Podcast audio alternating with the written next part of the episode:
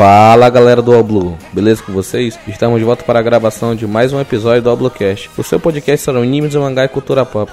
Eu sou Rogério Roosevelt e eu nunca gostei de entrar em luto porque isso não foi feito para mim. E aqui comigo nessa gravação está a Michelle. Fala aí, Michelle. E aí, gente, tudo bem com vocês? Espero que vocês gostem desse podcast, que vai ser sensacional. E é isso aí. E nós temos um convidado especialíssimo aqui com a gente. É o Cledson, um membro já antigo do QG, mas ele tá dando o arco da sua graça também aqui no podcast. Fala aí, Cledson. E aí, galera, como é que vocês estão, jovens? Estou aqui para defender meu Zoro. ah, isso aí. E o Cledson é o Zorete mais fervoroso que você vai encontrar na sua vida. Não existe nenhuma pessoa na internet que seja mais Zorete que o Cledson. O Cledson ele consegue transformar uma derrota do Zoro numa vitória. Ele te convence, você ainda e acredita e você ainda defende o Zoro depois da defesa dele. Esse é o nível de Zorete que é o Cledson. Isso aí é fogo, hein? É, esse é foda. Então, pessoal, como vocês podem ter visto pelo feed, Nesse episódio nós vamos falar sobre algumas lutas em One Piece, algumas lutas marcantes. A gente não vai falar de todas, porque a gente vai ficar aqui 10 horas falando, mas a gente vai falar aqui de algumas bem importantes. Talvez a gente traga uma parte 2 com as lutas mais blá, né, mais bé, aquelas sabe? Bem para baixo mesmo. Espero que esse episódio traga boas lembranças para você, porque são momentos que nos fizeram arrepiar os cabelos, porque são momentos clássicos e incríveis. Mas antes de a gente seguir com a nossa pauta, vamos para a palavra do Capitão Mateus.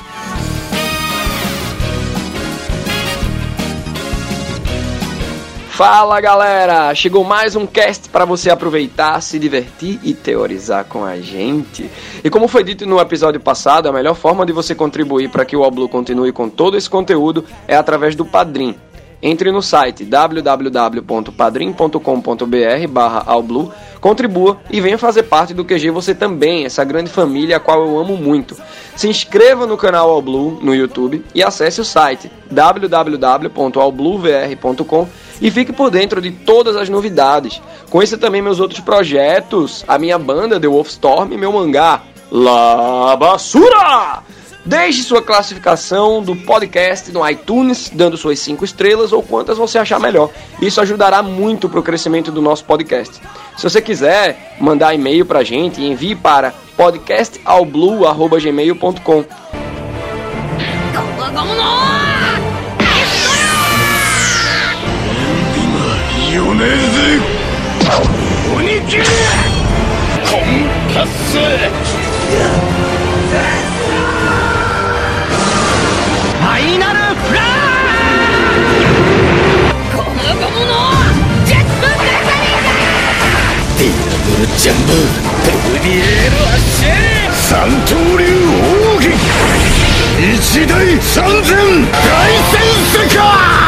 Ao Bluecast.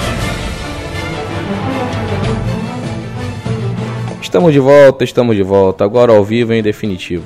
Então, pessoal, como falamos anteriormente, nós vamos falar aqui de algumas lutas bem marcantes, bem memoráveis de One Piece não dar para falar de todas, mas a gente vai tentar aqui trazer as mais emocionantes, as mais marcantes para vocês. E para começar, né, a gente não poderia começar já com o pé direito, já chutando o pau da barraca, já quebrando a porta, que é a, a luta do Luffy versus Rob Lute, né?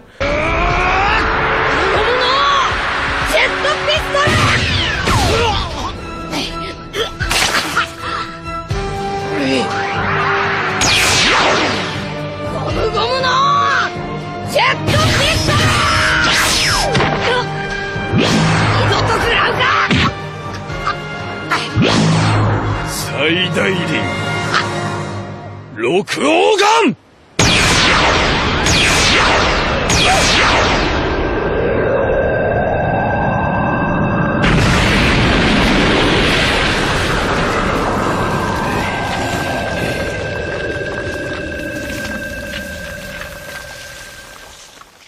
que foi durante os episódios do anime 299 e 309. Parece a destruição de Namekusei, né? 10 episódios. e nessa luta, cara, a gente tem um dos maiores exemplos de protagonismo de One Piece, mas o Luffy deu tudo de si, mas ele não tinha como vencer aquela luta, infelizmente. Foi a luta que finalizou, né, o arco de Enies Lobby Water 7, a saga para resgatar Robin, que ela ia se entregar, porque a gente sabe todo o histórico dela, que ela era uma pessoa de Ohara, que foi destruída pelo Buster Call. E, cara, essa luta é demais, né, cara? É demais mesmo. Faz um tempo que eu não assisto ela, mas pela minha memória é uma luta incrível. Você falou que foi questão de protagonismo, mas eu ainda acredito que o Luffy mereceu vencer aquela luta. Foi mais ou menos igual a luta do, contra o Katakuri, no qual ele realmente deu tudo de si, foi esforçando. As técnicas que ele foi apresentando, a gente vê que tinha uma certa coerência por tudo que tinha acontecido antes. E eu acho que assim, ela é considerada né, uma das melhores lutas de todo tempo, pelo que, quanto que marcou que eu lembro que quando acabou aquela luta, assim, eu tava lendo mangá e eu tava exaurido. Tanto é que, pelo menos uma vez por mês, eu tenho que ver essa luta de novo. Caraca, sério? Sério. Eu, assim, Parabéns, hein? É porque assim, o povo normalmente acompanha um monte de mangá. Eu acompanhava muito, eu fui parando de acompanhar mangá e agora eu só acompanho mais One Piece mesmo. Meu tempo é meio corrido. Então sempre quando eu tô ali sem ter o que fazer, eu vou ver essa luta. Eu acho que assim, aquele último golpe do Luffy mesmo, toda vez que, que eu vejo ele, eu chego daquele respirada fundo, sabe? Ali a gente vê muito muito feriteio, né? O poder da amizade, o Zop gritando, bora Luffy, não sei o que, você tem que ganhar e tal. Mas é uma luta incrível, sim.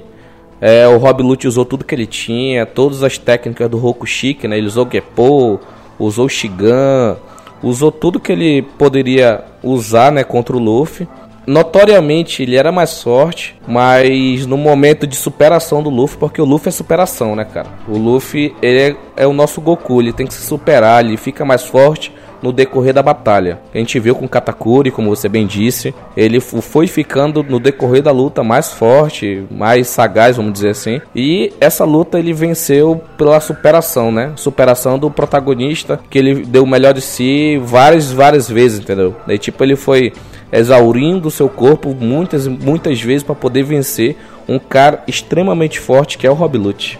Eu acredito que se o Kuma tivesse aparecido ali, tirado a exaustão do corpo dele, para colocar em alguém, igual aconteceu depois com o Zoro, acho que nem o Zoro aguentava naquilo. Não, eu concordo também. Acho que One Piece, acho que foi o momento onde o Luffy ficou mais assim, sabe? Chegou mais perto da morte mesmo. Tu acha que foi o momento que ele. É em luta, né? Tu tá é, em luta, claro, né? Em luta foi assim, você tem aquela sensação que você fala, rapaz, ele não vai ganhar, ele não vai ganhar, não tem como, o que, que vai acontecer? E eu sou bem velho mesmo, One Pistol. Nessa época eu já tava ali nos Orkut da vida, o Facebook, não lembro qual época tava, mas eu já tava lá nas comunidades, os caras tentando manter teoria, não tinha como. Ah, tu, tu acompanhou na época do lançamento do mangá, então. Tu tava acompanhando semanal na época? Sim, eu já tenho 15 anos. Caraca. Que eu, que eu vejo One Piece, Caraca, velho. parabéns, de verdade. Sou velho. Porque eu só vim acompanhar One Piece depois que eu terminei de assistir Bleach, entendeu? Isso foi lá no meados de 2000 e, sei lá, 13, 14, entendeu? Eu nem conhecia One Piece. Eu soube, ah, era um anime de um, um pirata que tinha um poder de borracha, ele se esticava, então era uma coisa muito surreal e eu, eu achava que não ia, não ia colar pra mim, entendeu? Acabou que eu faço um podcast sobre One Piece agora como é que o mundo dá volta, né? Pois é. Caraca, você pegou o iníciozinho, né, cara? Eu, se eu não me engano, foi em 2004 que comecei a ler. Parabéns, ó. Eu fico pensando na tua reação quando o Kuma derrotou todo mundo ali em Sabaody na época.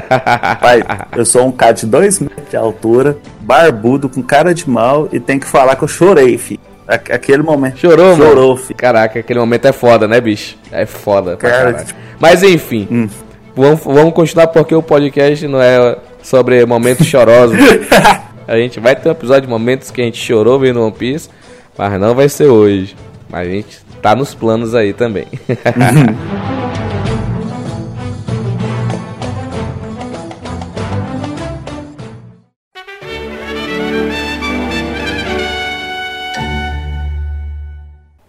E continuando com a série de grandes lutas em One Piece, a gente tem a luta que foi sabe, tapa na cara de todo mundo logo no início do mangá, logo no início do anime, lá pelo episódio 20 alguma coisa, Zoro versus Mihawk, né, cara?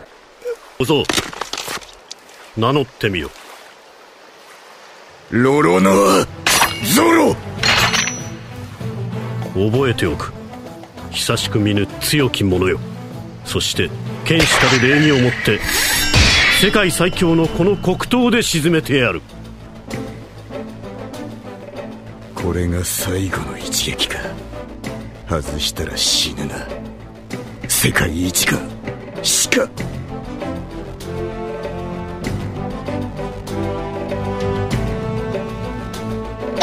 散れ。三刀流奥義。三冠世界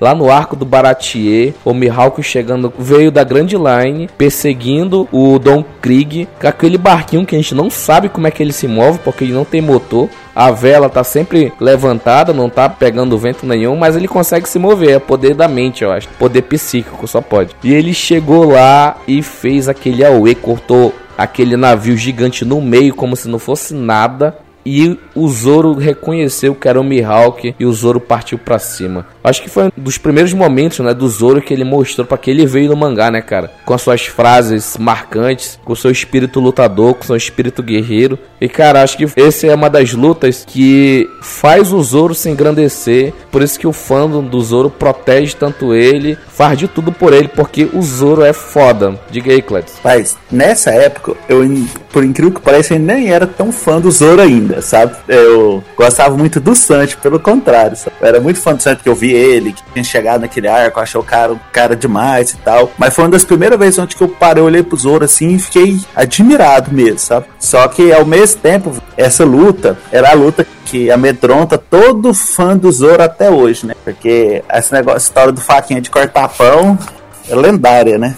É, lendária essa é a forma né, de demonstrar que o Zoro não estava no nível do Mihawk e ele na cabeça dele, por ele ter derrotado todos os espadachins que ele encontrou no East Blue, ele estava se achando já o mestre espadachim que poderia ser o melhor do mundo naquela época, entendeu? Por isso que o Mihawk fala para ele que ele era um sapo no, no poço, porque ele conhece aquele mundinho dele, mas o mundo é muito grande quando sai daquele poço. Ele usa até essa mesma frase contra o comandante Pica lá do bando do Flamengo, porque o comandante Pica é a mesma coisa, pensava como o Zoro, porque ele tinha um, o hack do açaí do corpo todo. Então ele pensava que só por isso ele ia derrotar todo mundo, mas não. Como o Zoro fala, só se o hack for mais forte que o dele. Mas enfim, né? Zoro versus Pica. Mas Zoro versus Mihawk mostrou por que, que o Mihawk é reconhecido como o melhor do mundo. Ele pegou o melhor espadachim do East Blue, pegou uma faquinha de pão, antes dele passar a manteiga.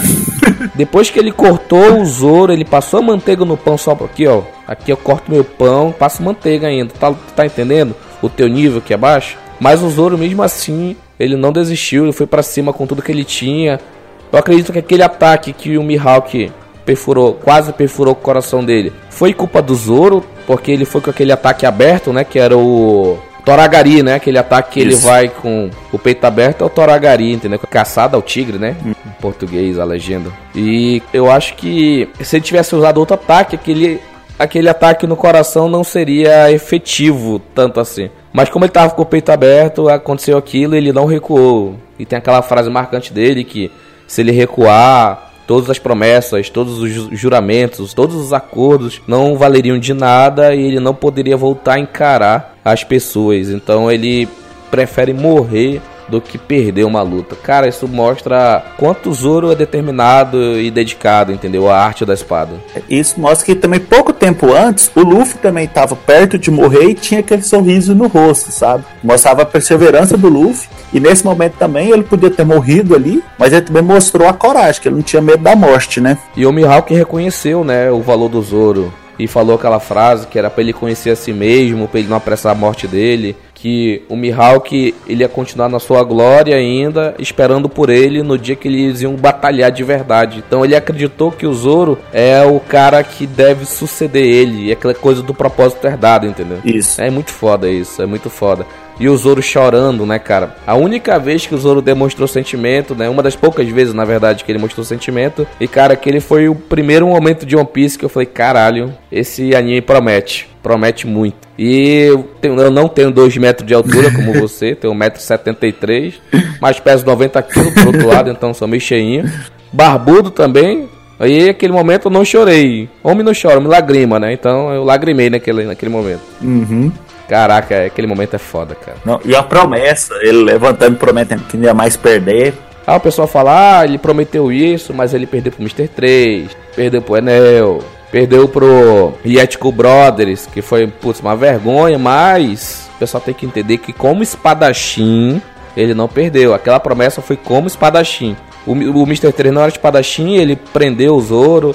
O Enel, mesma coisa, não era espadachim. Então, eu acredito assim que essa promessa foi: se ele batalhar com outro espadachim, ele não vai perder. Foi o que aconteceu, né? Então, tô acreditando nisso ainda. E tem uma novel do Zoro que tem gente que já acredita que ele é o melhor do mundo, ainda não tá 100% todo mundo acreditando, porque ainda tem outros espadachins que são bons também. Então vamos ver pelo futuro aí, que o futuro nos aguarda. Só para finalizar essa questão do Zoro versus Mihawk, o Zoro, depois do arquipélago do Sabaody, ele foi treinar com o Mihawk, passou dois anos treinando com ele. Talvez a cicatriz do olho dele foi resultado de uma luta contra o Mihawk. E pessoal, ele tá cego, aceita. e é isso aí. Então eu acho que o Zoro ainda tem muito para mostrar. Ele não mostrou ainda o Ashura depois do time skip. Então o Ashura eu acho que vai ser uma coisa de outro mundo agora. Vamos esperar para ver isso daí. Só uma observação, que aquilo é só uma técnica. O olho tá fechado, é só porque ele tá treinando o hack da observação dele que ainda tá fraco. Para, para, para, para. Tá cego, tá caolho. Infelizmente, nosso Zorão veio caolho. Acontece, as coisas acontecem.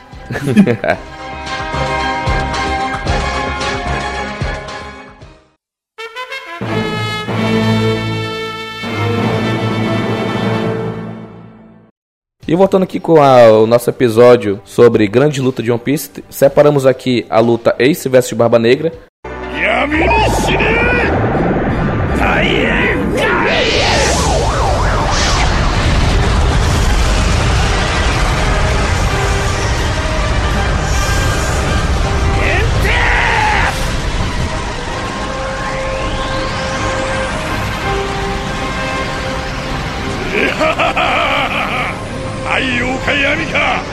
勝者は一人だ俺は白ひげを王にする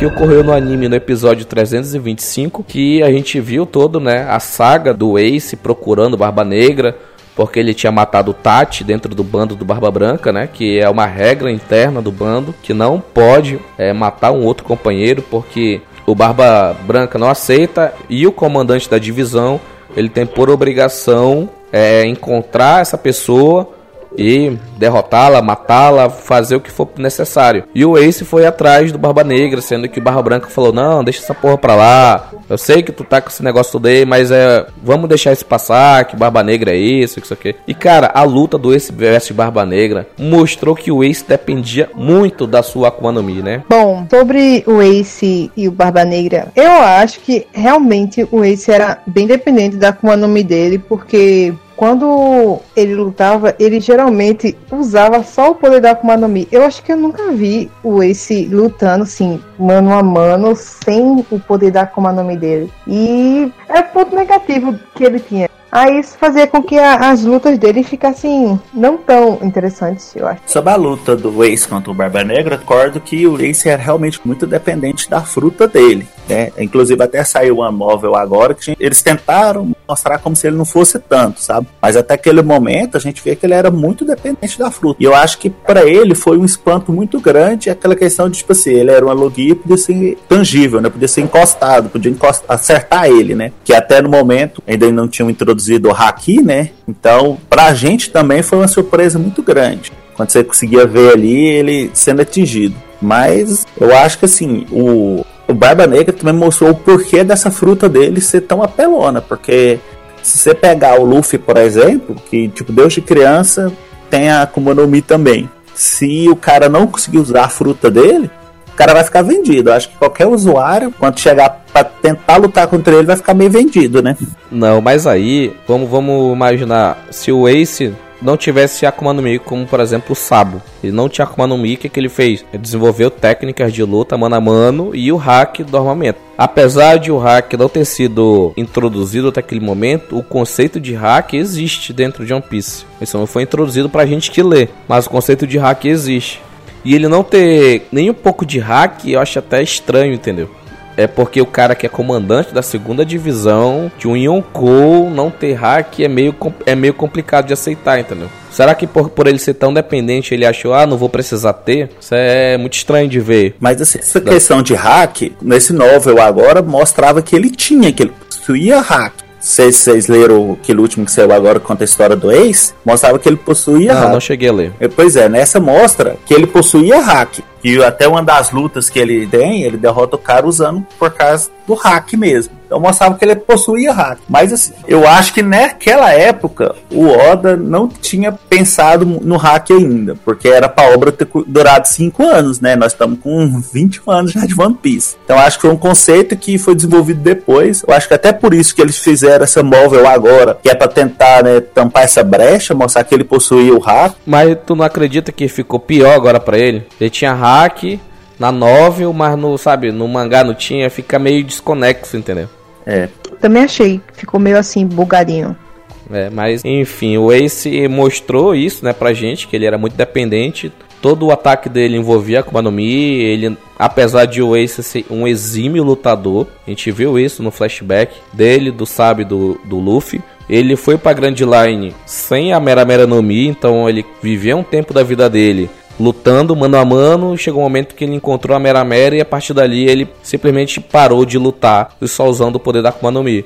E o Barba Negra, ele tem aquele jeitão dele despreocupado, mas só que ele é muito forte também. Ele derrotou o Tati, vamos dizer que foi na traição, mas um comandante de Yonkou, ele tá toda hora ligado no, no, no hack da observação, ele tá sabendo o que tá acontecendo. Ele derrotou o Tati, derrotou o Ace, foi para cima do Sengoku, então ele não é uma pessoa que é fraca, entendeu? Ele fez aquela cicatriz no Shanks.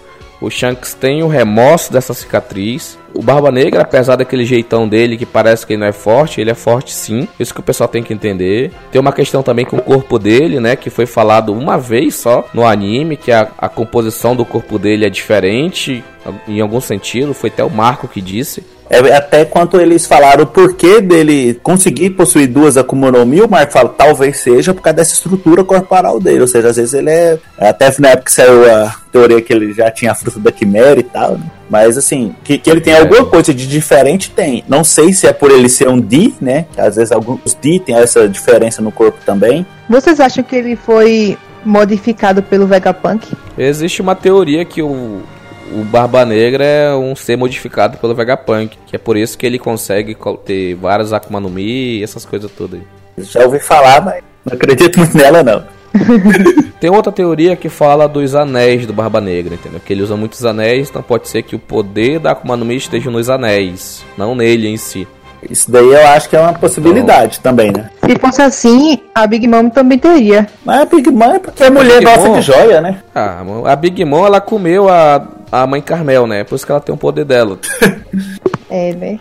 Não, não tem outra explicação. Não. Vocês sabem não, disso, né? Realmente. Uhum. Não existe outra explicação para isso. Então, cara, essa luta do Ace e Barba Negra, a finalização dela é uma coisa sensacional. O Ace usa o ataque mais poderoso dele, que é o Entei, cara que é uma bola de fogo gigante, parece o sol. E o Barba Negra faz um ataque similar também, uma bola escura, né? E cara, eles atacam e a ilha Banaro simplesmente ela é varrida, né, cara? Foda aquela luta. E o Barba Negra vence essa luta, né, cara? Ele vence, o Ace é preso e a gente vê toda a desenrolada dessa história aí, nos arcos de Peldown e Marineford. E a gente vê também a ideia que a pessoa, mesmo sendo forte, tendo uma Akuma Mi forte, mesmo sendo assim, ainda tem a possibilidade dela, da pessoa morrer. Da pessoa não ser, mesmo sendo forte, não conseguir derrotar alguém que seja vista como não tão forte, não tão famoso. Ser derrotada como se fosse por um iniciante, podemos dizer assim. Por mais que o Barba Negra, ele sempre foi astuto, né? Porque ele já é velho de mar há muito tempo muito tempo que ele tava ali, Sim. só que só na sombra, só na expertise mesmo. Porque ele deve ter alguma informação sobre o porquê que essa Akuma no Mi dele é tão importante assim, ou tão poderosa desse jeito. Porque ele passou basicamente assim, a vida inteira procurando ela, né? E eu acho que deve ter mais algum mistério por aí, porque só o fato de ser escuridão e roubar a fruta, eu não sei se é motivo para ser considerado por ele a Akuma no Mi mais forte, né? Acho que ele, ele foi mais por aquele lado, né? Dele poder anular poderes de Akuma no Mi, entendeu? Pra você, você viu na luta dele contra o Barba Branca em Marineford. Na hora que o Barba Branca ia dar um ataque, ele simplesmente anulava o poder. Então o usuário de Akuma no Mi, ele ficava completamente sem sua Akuma no Mi. Teria que depender de sua força física, de suas habilidades de luta, coisa que o Barba Branca tinha muito e praticamente derrotou ele, né, cara? É isso mostra na cabeça do, do Barba Negra que por ele achar que anulando o poder da Akuma no Mi a pessoa fica mais vulnerável, então na cabeça dele é mais poderosa, entendeu? É, mas ela leva então, o cara a levar duas vezes o, o dano normal. Vamos supor, se o cara dava um soco que desse 10 de dano, ia dar 20. Né? Sim, mas aí o, a estrutura corporal dele aguenta, né? É. Então essa que é a explicação, né? Uhum. É, deve ser estranho, né? Porque aquela barriga dele, dele não é normal, não. não é só aqui.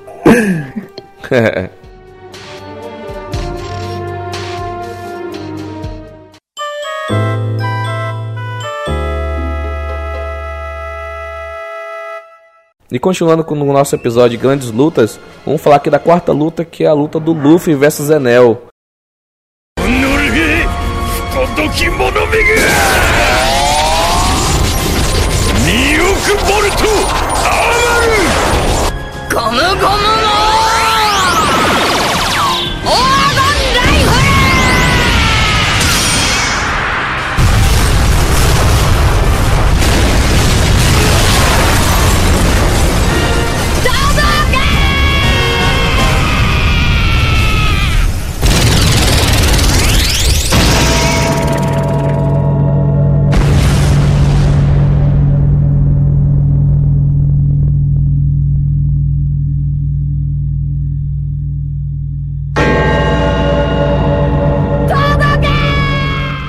Ocorreu no episódio 182 e ela foi em várias partes, né? E essa luta mostrou, né? Esse arco em si, né? O arco de Skypiea é, introduziu o conceito de hack da observação com o nome de mantra, né? E o Enel, ele tinha o mantra ou hack da observação mais desenvolvido até então, né?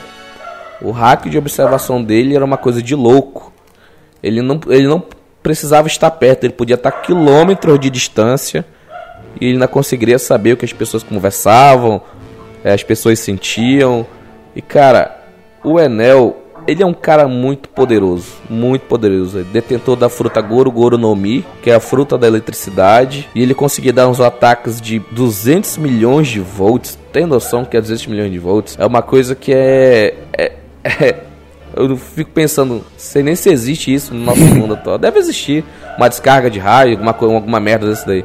Mas, porra, aqueles ataques que ele fazia, ele se movia entre as nuvens como um trovão, né? Como um raio. E depois ele jogava o poder, é muito foda. Ele é muito rápido. E, putz, a eletricidade viaja numa, numa velocidade próxima da luz, né? Então a gente tem esse conceito que ele é muito rápido. Pode ser um, um bom adversário pro Kizaru no futuro, vamos dizer assim. E o Luffy chegando lá desavisado, né? Como sempre. Mas ele tem a fruta dentro de One Piece, que é o inimigo natural, que é a fruta da borracha. Porque borracha não conduz eletricidade, contudo a gente sabe que na física mesmo, nossa, de verdade, um choque dessa magnitude é quebrar, é literalmente fritar, né, a borracha. Mas um, como é uma obra de ficção, então ali não sofreu nenhum efeito, né? E a cara que o Anel faz de assustado, né, bicho? É muito foda. Melhor cara. É, mas a questão do anel é igual nós estávamos falando agora aqui do Ace. Eu acho que a questão do anel é que ele nunca tinha achado alguém que conseguisse enfrentar ele porque ele era 100% dependente da fruta também, né? E eu acho que na hora que, que mostrou ali que o Luffy tinha essa vantagem, né? como você falou, tinha aquela licença poética, né? Que a borracha não conduziria a energia, mostrou o quanto que ele era dependente da fruta também. Mas eu acho que assim, o Enel eu acho que é o cara mais aguardado para voltar em One Piece. Toda saga, tudo que tem coisa que tem, tem alguém teorizando que vai voltar, que vai aparecer. Com certeza o Anel vai voltar. O Oda não ia dar uma história de capa para ele, todinha pra porra nenhuma. Se você, ouvinte, não lê mangá, leia pelo menos as histórias de capa. Lá você vai saber o que aconteceu com o Enel. No final do anime, ele só foi em direção à lua, mas lá no mangá continuou essa história. Então, leia pelo menos as histórias de capa. Se você não se interessa em ler o mangá, leia pelo menos as histórias de capa, que elas são interessantes. E leia pelo site do OPEX, que eles deixam tudo bonitinho. Já deixa tipo uma playlist lá, tipo um mangá, mas só de história de capa. Então veja pelo site do OPEX, onepcx.com.br. Então você vai estar tá vendo lá. Leia as histórias de capa, pelo menos. E o Enel voltar é praticamente, para mim é uma certeza, ele vai voltar de algum jeito. E cara, ele promete muito. Se ele voltar nesse momento já com hack do armamento, juntando com seu hack de observação e juntando com seu poder de eletricidade, ele é um inimigo para almirante. Não é para supernova não, é inimigo de almirante. Então, é uma coisa que eu quero muito que aconteça, que ele volte novamente para o One Piece para o mangá normal, entendeu? Pelo menos o é, Zoro então, tem a chance de se vingar, né, daquele raio. Eu acho que ele perde o Zoro nesse caso. Ele perde. É porque mesmo a pessoa em volta de hack do armamento, acredito que ela ainda pega choque ainda. Não é. O, ainda vai pegar o choque. O KCA explica aquela vez pro, pro Luffy, fala, olha, o fato de encostar não anula o, a habilidade da pessoa, né? Então eu falo assim, é de zoação mesmo. Mas acho que aquele cara, nenhum espadachim do mundo consegue derrotar ele. Acho nem o Mihawk, porque se o cara entrou em contato com ele, morreu. Morrer é naquela, né? É. Ninguém morre, é um piso. Pelo menos é fritado, né? É derrotado. É. É, pega um choque de 100 milhões e não, e não morre, é, é só One Piece, né? Mas falando da luta em si, o Luffy tentou de várias formas, fez aquele Gomu, Gomu no Mi boa, né? Que ele, ele fica completamente que nem o Kaminari de Boku no Hero, ele fica todo, uh, mas ele consegue se desviar, se desviar instintivamente dos ataques do Enel. Aí o Enel dá um, ele consegue lutar, ele tem um bom, um, ele tem um bom gingado de luta, ele luta bem, ele não é apenas dependente, ele usa muito porque é muito poderosa, mas se caso precisar lutar mano a mano, a gente viu que ele fez aquela lança, ele fez um estrago com aquela lança, né? Então, a gente vê que ele também tem habilidades de luta muito bem desenvolvidas. E aquela aquela ataque final do Luffy, né? Vamos combinar, hein? O cara dá um ataque com uma bola de ouro, juntando com Raifro, Cara, é, é só One Piece, né? e o cara que é inatingível, ele é intangível, né? Pela como é o nome dele, que é uma logia. Ele é atingido por uma bola de ouro, porque ela conduz a eletricidade muito bem para lá e derrota o carinha. Podemos... O Luffy tem que vencer, né? O Luffy tem que vencer, né? Protagonista, né, cara? Senão acaba o, o mangá, acaba a história. Então, é, né? é uma... existe umas liberdades poéticas que fazem ele vencer a luta com uma facilidade maior, entendeu? O ouro, nesse caso, fez o papel do Haki, né? Que ele não tinha ainda. Isso. Uhum. Com certeza. E ficou como se fosse uma introdução aos poucos do Haki no futuro. Sim, sim. Foi uma luta muito boa de ver o Enel usando tudo de si. Um ataque de 100 milhões de volts, depois ele para 200 milhões de volts. Aí ele fica grandão, né? Com aquele, tipo aquelas fantasias kabuki, né? Gigantaço assim e tal. Mas foi muito. É uma luta que você precisa ver. Todo mundo fala, ah, Skype é chato, não sei o que. Não, veja Skype, Skype é, é bom demais esse, esse arco. Uhum, com certeza. E falando do haki dele, da observação, podemos ver que dependendo da, da necessidade do portador, ele pode ser desenvolvido de um jeito diferente. É interessante o que você falou, Michelle. No caso dele, se você percebeu, ele via as pessoas a quilômetros de distância, ainda escutava as pessoas, né? Uhum, no caso sim. de outras pessoas, por exemplo, o Katakuri, ele previa o futuro. Então, isso é um jeito diferente de desenvolver o haki, da observação. Então, se todo mundo tivesse o mesmo desenvolvimento do haki da observação, seria chato. Então, no arco de One Piece, você vai ver nesses arcos agora que as pessoas vão começar a desenvolver o haki de uma forma diferente. Com o próprio Luffy mesmo, que ele desenvolve o haki do armamento dele de uma forma diferente. Primeira vez você vê um haki que ele é maleável por causa da fruta dele. É igual o Enel, que também combinou o haki da observação dele com a fruta. Será que depende da fruta?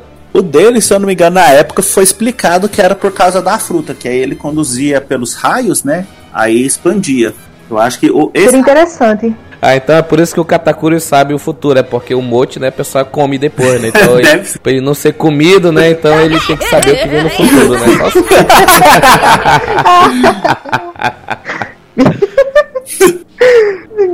ai, ai, ai. Tá explicado, tá explicado, tá explicado. Valeu, Clédson. Você é sensacional.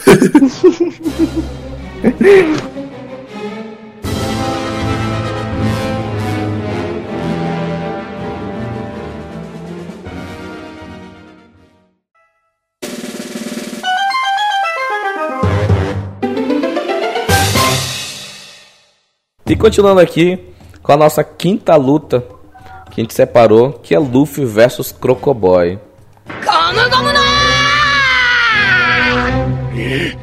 Deserto!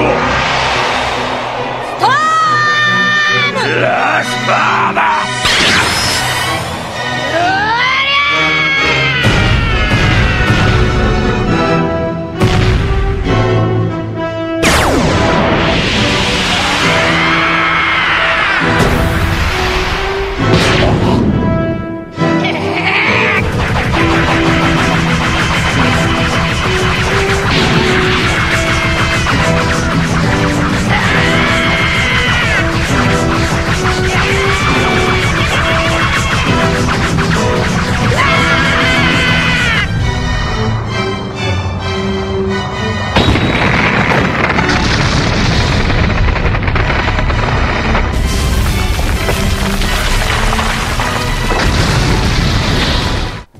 Cara, essa luta, até hoje, se eu assistir ela, eu me arrepio.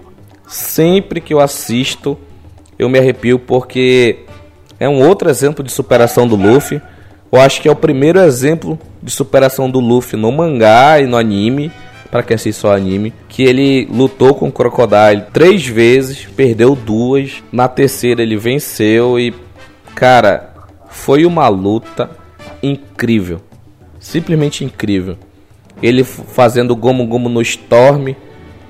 O Crocodile, eu acho que era o de espada, eu acho, alguma coisa do tipo, um ataque desse daí. E o Luffy quebra o ataque e acerta uma saraivada gigante de soco no Crocodile. Quebra, né, a rocha principal lá e causa um terremoto. Putz, é muito foda. E a trilha sonora do Divorak, caraca, que cena magnífica, cara, magnífica. Magnífica. Eu acho que é uma das lutas mais legais de One Piece. Sério, se a pessoa assistir, pode ter certeza. Se você não assistiu esse arco, assista porque é extraordinário. E essa luta, minha gente, isso é um exemplo de superação super master do Luffy. Sério, ele Ultra. Mega Blaster, né? É, Ultra Mega Blaster. Tipo, ele derrotou um Chichibukai na época. E ele descobriu. Isso é uma, uma mistura de habilidade, inteligência e evolução. É muito top. Com certeza. Até, como ela falou, por ter sido o primeiro Chichibukai a ser derrotado. E pouco antes a gente tinha visto o Mihawk e a gente viu o nível que os Shichibukais eram. Então a gente considerava que todo Shichibukai era mais ou menos aquele mesmo nível de força. Então, quanto derrotou sim, foi um. Acho que foi um êxtase. Acho que foi eh, realmente a primeira grande luta mesmo de, de One Piece foi essa, Luffy vs Crocodile. E o Crocodile ele tinha todo o objetivo ali em Alabasta, para quem não lembra, o Crocodile ele queria dar um golpe militar, tirar o, o destronar o rei, né, que era o Cobra, porque na cabeça dele, se ele tornasse o rei, ele teria acesso aos arquivos reais e ele conseguiria achar a arma, a arma ancestral Pluton, né? O objetivo dele é achar Pluton, porque a Pluton ela tá escondida em Alabasta, em algum lugar daquele grande deserto. Lá naquele poneglyph lá da sala do poneglyph, a Robin ela lê uma outra coisa, mas pelo que eu lembro, puxa aqui na memória, lá tá escrito a localização, ou seja, a Robin sabe onde tá a localização da Pluton, mas só que ela dá uma, uma miguelada lá e o Crocodile percebe que ela tá mentindo e tenta matar ela. Aí o Luffy chega e salva ela. Putz, é. E essa luta, como eu já disse, é incrível. Ela, o Crocodile usa tudo de si, o Luffy dá tudo de si. Isso é bom de ver os, os, personagens dando tudo de si. Porque a gente vê muito hoje não dando tudo de si porque o cara não é forte o bastante, o cara quer guardar energia, guardar força. Mas quando tu tá lutando com uma pessoa que ela é notoriamente mais forte que você, você tem que se superar de alguma forma. E o Luffy mostrou isso pra gente. É uma luta de superação também. Até porque o do Flamengo não sabia, mas foi a primeira pessoa a apresentar uma Akuma no Mi despertada pra gente, né? Que só agora, no novo mundo, que a gente foi entender e ter esse conceito, né? De uma Akuma no Mi despertada. Ele até mostra que ele conseguia transformar tudo que estava em volta dele em deserto e tirar a, a umidade, né, a água das coisas. Que eu acredito que já era o despertar da fruta dele mesmo, transformar tudo em deserto. Sim, isso que eu ia falar.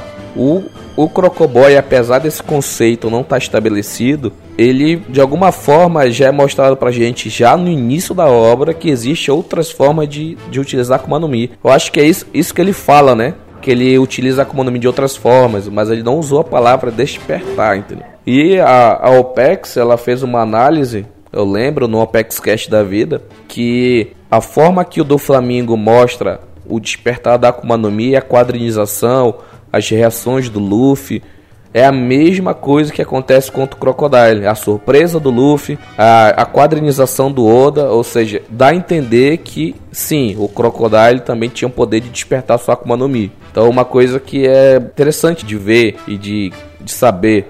Até porque o Luffy, ele, ele tem a Akuma no Mi dele há quanto tempo? Ele desde os 5, né? Então ele tem 20, 19 anos agora, então ele tem 14 anos de Akuma no Mi. Do Flamengo, o Crocodile já tem mais de 40 anos, entendeu? Então ele já tem Akuma no Mi dele, sei lá, 30, 35 anos, não sei. Uhum. Então são muito tempo, é, é, muito tempo de uso e a pessoa vai descobrindo ao longo do tempo. E agora o Luffy vai ter que correr para aprender, entendeu?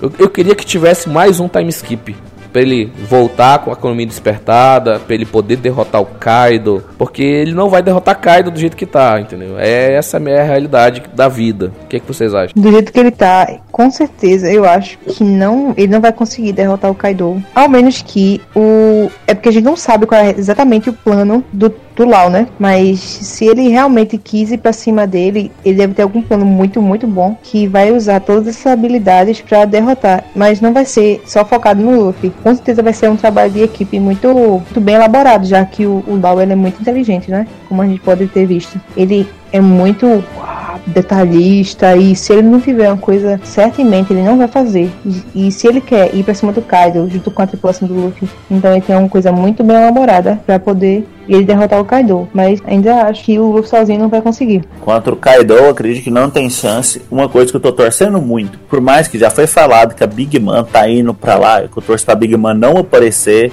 por algum motivo alguma coisa impedir que ela vá Supernova se derrotar Kaido ali e aí sim eu acho que podia ter um time skip ali pro Luffy enfrentar a Big Man novamente, agora com a Akuma no Mi despertada. Eu acho que seria até uma.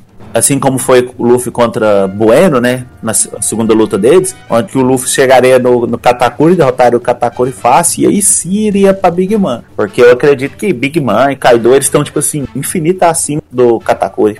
Também acredito nisso. Também acredito e espero muito que a gente possa ver mais uma luta de superação. A gente viu muito já em One Piece luta de superação, coisa que não tá tendo mais agora. Teve contra o Katakuri, mas sabe aquela superaçãozinha que a gente via que tinha para onde o Luffy ir. Eu acho que o Luffy ainda tá escondendo o poder, então eu quero muito uma luta Luffy versus Crocodile de novo. Uma luta que não tenha para onde ele ir, sabe? Ele não tem como mais evoluir mais, ele com o que ele tem, ele supere e ele consiga derrotar. Então eu acho que ainda tá faltando. Eu queria ver de novo, entendeu? Luffy versus Crocodile, um Luffy versus Rob Lute, que ele dá tudo de si, ele se supera e vence, entendeu? Com, com aquele sentimento, caraca, eu, eu consegui, eu me superei. Eu acho que tá faltando ainda isso depois do time skip talvez seja realmente essa luta agora. E assim, assim como ele tinha visto o pessoal da CP9 fazer as técnicas e ele conseguiu aprender, talvez ele mostre agora já o despertar, porque ele viu duas vezes em duas frutas semelhantes a dele, que são paramécias, né? Aplicação, talvez agora contra o Kaido ele pense em algo e acabe usando também o despertar, né?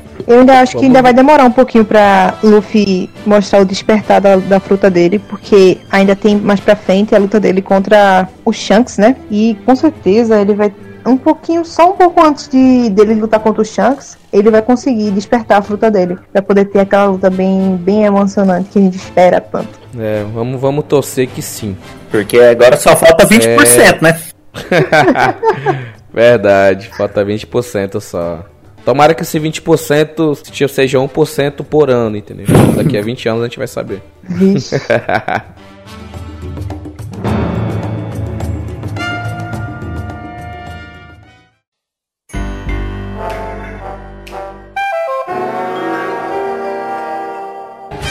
E para finalizar com chave de ouro, uma luta das mais emocionantes, mais marcantes de One Piece, né, cara? Foi a luta do Luffy versus o Zop.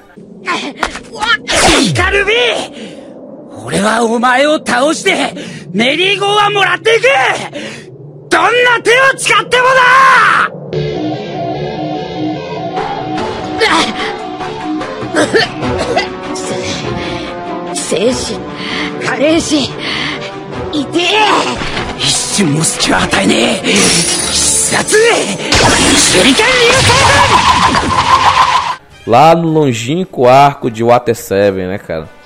Que a maior motivação dessa luta era que o, o Mary, né, o, o navio dele já estava completamente já destruído, a quilha do navio já estava avariada, então a quilha do navio é como se fosse a coluna vertebral, então se aquilo se danificar, o navio ele é condenado, ele não pode mais navegar. E o Luffy decidiu, né, que eles tinham dinheiro lá de Skypiea, né? Ele decidiu comprar outro barco. E o Zop ficou putaço, né? Putaço que ele não queria, porque o Mary foi um presente da Kaia, já era um companheiro deles, ele levou eles pra Skypiea, passou por todas as aventuras até ali passando por todas as dificuldades, né? Ele não queria se desfazer desse navio, até pelo lado emocional da Kaia que deu e também pelo desenrolar da história, né? Que eles criaram um vínculo de amizade. O Mary já era na cama dele, já era um companheiro. E o, o Luffy falou: Olha, eu vou comprar um novo, quer você queira ou não, porque o navio foi avaliado pelos melhores construtores de navio do mundo e foi falado pra gente que ele não pode mais navegar. Então eles precisam de comprar um barco novo e tal. Então, cara, o Zop ficou puto e brigaram, discutiram, aí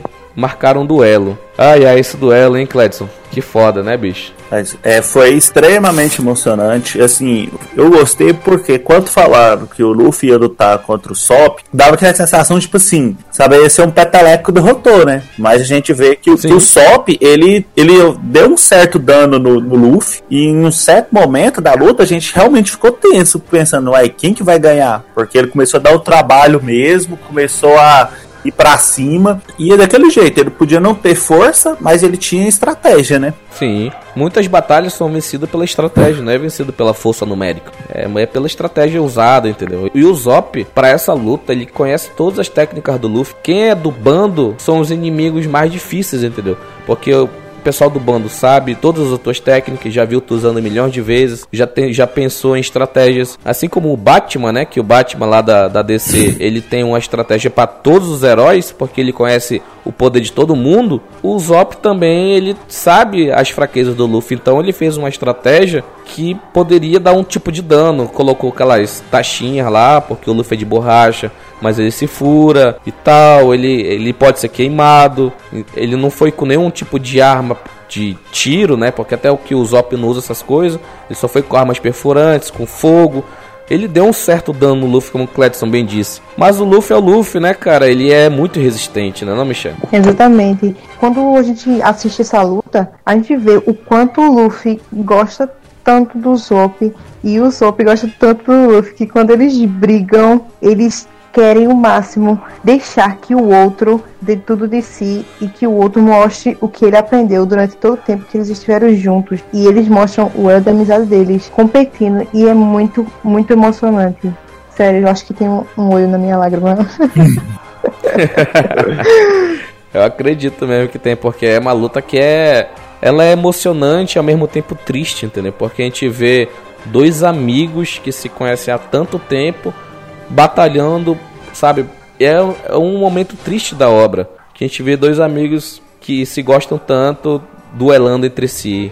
E, cara, quando o Luffy ele vê que o Zop tá dando, de, tá dando tudo de si. Ele tá se segurando, a gente vê que ele tá se segurando. Ele não queria aquela luta. Ele não queria aquela luta. Então, a partir do momento que ele deixou de se segurar, ele deu só um soco na cara do Zop, né? Só que precisa. O Zop, ele é um personagem que ele dá apoio, apoio, vamos dizer assim, apoio aéreo. Ele é da suporte, ele tem que estar tá de longe, ele é um atirador. O atirador não, não tá na linha de frente. O atirador, ele tá no local, ele tá furtivo, né? Ele tem que ser furtivo. O Zop é isso, cara. Ele não é forte, mas ele consegue dar apoio de longa distância. Você... Quando o Luffy foi para perto, ele pegou um soco e já era, entendeu? É complicado. E você pode perceber que o Luffy, só com um soquinho, ele já poderia acabar com aquela luta, sem ela ao menos começar. Mas ela deu, ele deu a chance do Sol mostrar o que ele tinha, tudo de si para ele meio que jogar a, a frustração dele de perder o Mary para fora e poder clarear a mente. Eu acho que nessa luta o, o Luffy deu a chance do, do Sop colocar todo aquele sentimento ruim para fora, porque ele sabia que guardasse aquilo, aquilo não iria ser bom para eles no futuro. Isso ia Sim. causar uma hora ou outra uma briga. E não ia ser das boas. É, foi uma forma do Luffy, sabe? Joga todo o teu rancor fora. Esse é teu momento, entendeu? É, Tudo que tu tá sentindo de ruim com a minha pessoa, é esse é o momento que tu tem que fazer de tudo para tu deixar deixar embora, entendeu? Let it go, esse sentimento, vai. É foda. E no final da luta, né, o Luffy vence, mas ele deixa o, o Mary pra ele, ó, fica com o Mary que a gente vai comprar outro.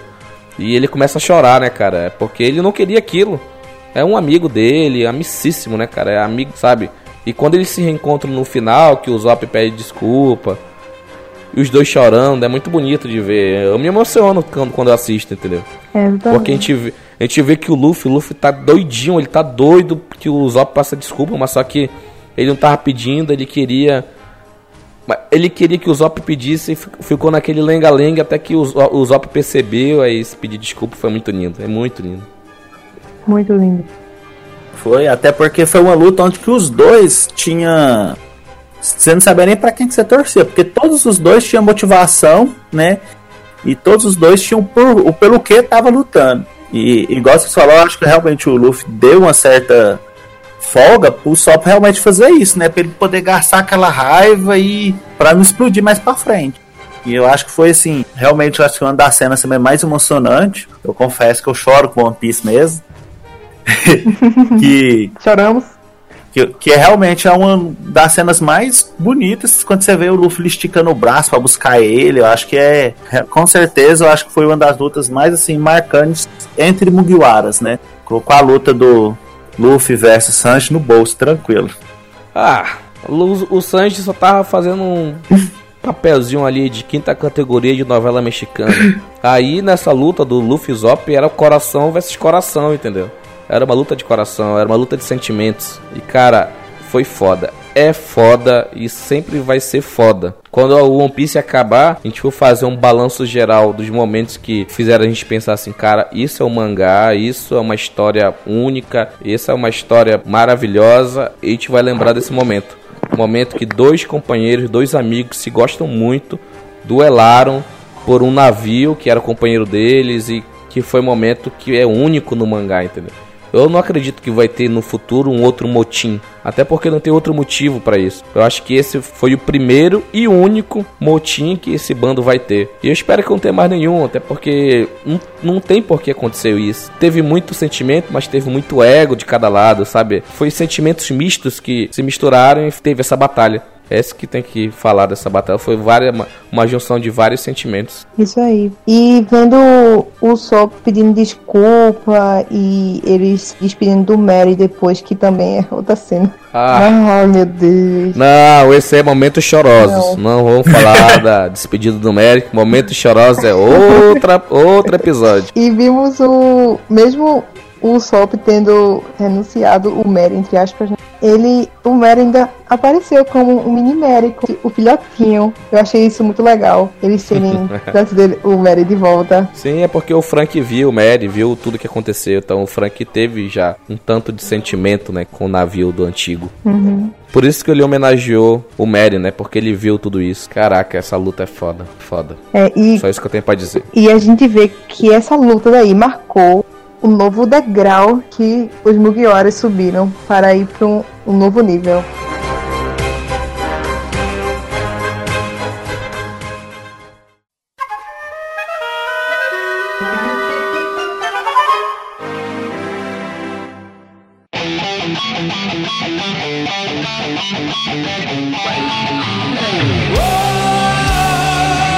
Então foi isso, pessoal. Esse foi o nosso episódio sobre grandes lutas de One Piece. A gente não falou de todas as lutas.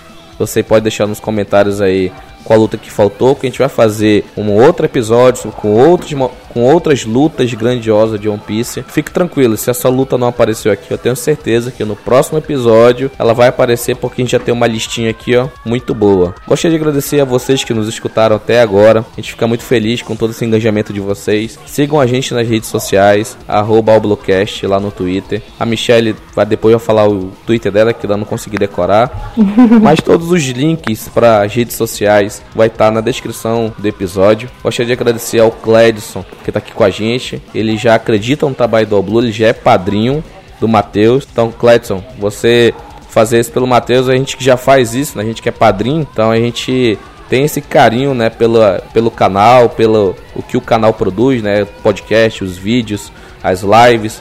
Então a gente está sempre tentando fazer o melhor, que é para poder atender as expectativas dos nossos ouvintes, das pessoas que assistem o Capitão Mateus no YouTube. E ter você aqui com a gente, Clédio, é sempre é uma honra. Futuramente quiser participar aí, vai ser sempre uma honra ter você. Quando a gente for fazer um cast sobre os ouros, falando sobre espadas, com certeza eu vou te convidar porque você é a pessoa indicada para esse episódio. o cara que mais defende o Zoro da face da Terra é o Clédio. E pessoal, não estranhe a falta do Dalton aqui com a gente. O Dalton ele tá comemorando três anos de casamento com a, com a senhora cabeça. Então É, só, eu quero dar só os parabéns, porque três anos de casado mostra que a pessoa lá tão se amando, né, cara? Eu vou fazer dois anos agora. Eu tenho meus pais, já tem mais de 20 anos já junto. Então, casamento é isso aí. A pessoa tem que. Uma hora ele ia gravar com a gente, só não gravou por causa disso. Porque é prioridade, a gente sabe disso. Então, Dalton, um abração. É só felicidades ao casal. Então, na próxima gravação, o Dalton vai estar aqui com a gente. Fique tranquilo. O Dalton não saiu do, do podcast, ele só precisou ter um momento a sós com a sua senhora. Que eu já vi no Instagram que ele foi assistir Missão Impossível Fallout. Enfim. então foi isso, pessoal. Esse foi o nosso podcast sobre a grande luta de One Piece. Deixe nos comentários o que você achou, a luta que você queria que tivesse. E nos vemos na próxima, pessoal. Tchau, tchau. Tchau, tchau, gente. Nos vemos na próxima. Tchau, tchau.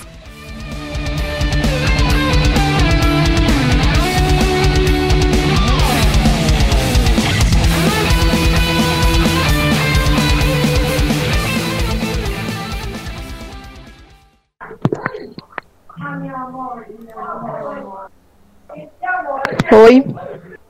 Oi. Oi. Voltei, fiquei sem internet. Eu percebendo. Peraí, só um instante. Comentei sobre, comentei sobre esse veste Barba Negra e pede pra sua família falar mais baixo aí. é isso que eu vou fazer. Gente, pelo amor de Deus, fala embaixo. ah, meu Deus, como, como isso vai estar... Tá, isso vai estar tá no extra, tu sabe disso, né? Você esqueceu pra... esse detalhe?